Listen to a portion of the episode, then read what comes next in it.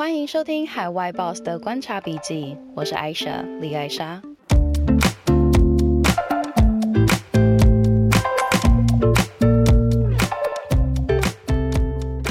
今天想要来聊一下在家工作的这件事情，是说台湾在经历了一年半的疫情之后，没想到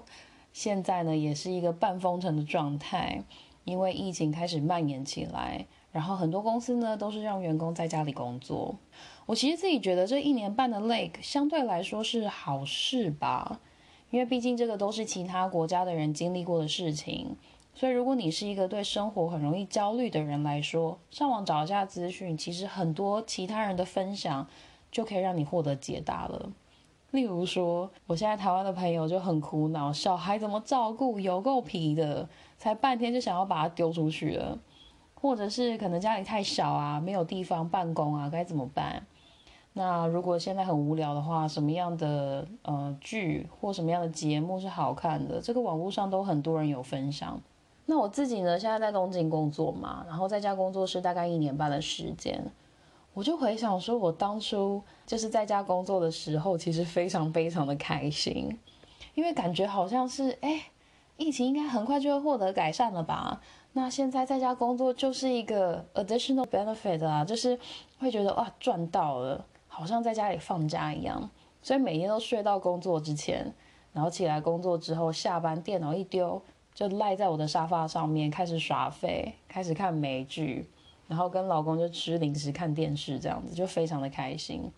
然后跟我老公之间的沟通啊，相处也变得更好了。因为我们在疫情之前就是很忙嘛，常常出差，或者是下班之后常常跟同事吃饭啊，所以回家的时候其实都好累哦，也很少时间就是沟通或者是相处。但是我发现这些的愉悦感在大概几个月之后，两个月吧，就开始慢慢慢慢的消失了，因为被关在家里面嘛。当你做一件事情做久了，其实也是会弹性疲乏的。然后最直接一开始最直接点醒我的是，我开始变胖了。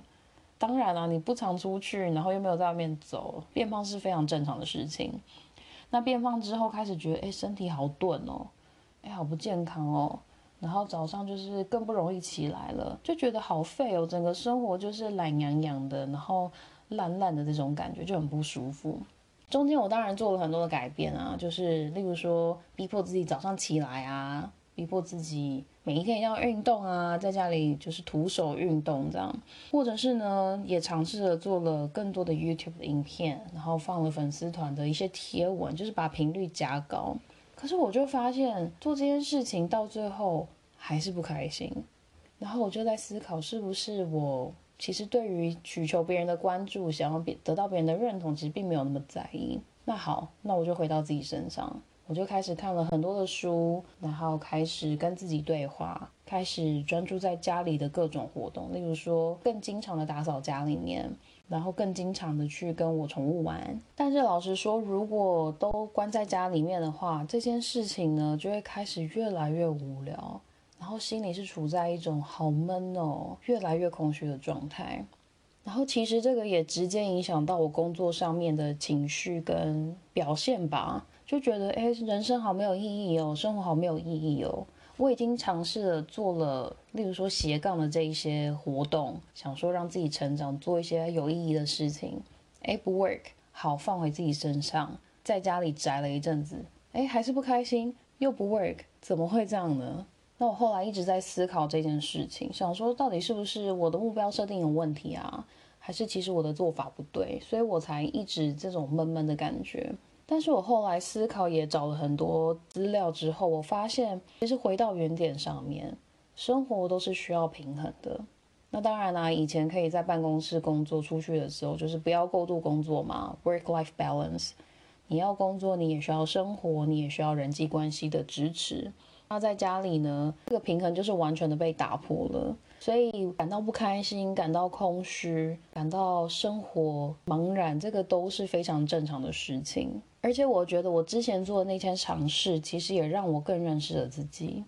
就我一直以为我是一个相对外向的人，应该会非常适合做这些 social media 的工作，或者是在网络上面跟人家聊天。但我做了一阵子之后，发现，哎，我其实不是太在意这件事情。我对别人的关注，对别人喜不喜欢我的东西，其实并没有太大的得失心。那面对自己呢，其实觉得我也是个很可以静得下来的人。那这些都是在以前工作非常繁忙的时候，我没有发现到自己这个部分。甚至我跟我老公在吵架之后，当然每一次吵架都会觉得天哪，我们是真的不适合，然后每天都还要看到他，好烦哦。但是呢，我发现也因为多了很多自己独处的时间，跟家人独处的时间。我可以渐渐的去抓到跟家人之间的相处的平衡，然后自己到底在意的点是什么？我觉得这是一个非常好去自我疗愈，然后自我发掘、自我觉察的一个过程跟一个一个时间段。那像刚刚提到的，跟老公吵架之后呢，我就上网去看说，哎，到底其他人的夫妻是怎么相处的啊？是只有我这样吗？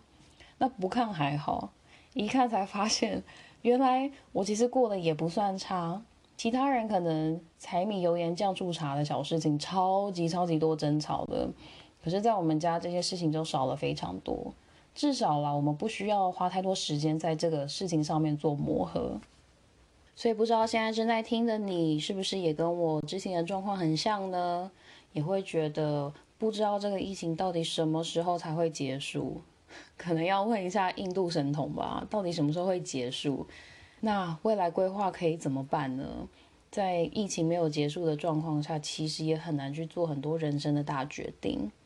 那如果你也有这样子的想法，不知道该怎么办的话，我其实觉得花这些时间，好好问问自己，了解自己，知道自己喜欢什么，不喜欢什么，某些人的什么举动、什么话会让你不开心，或是很开心。我觉得多多利用这些时间做这些自我觉察是非常非常有帮助的。那也希望今天这个分享对你有帮助喽。我们就下一次的 podcast 见喽。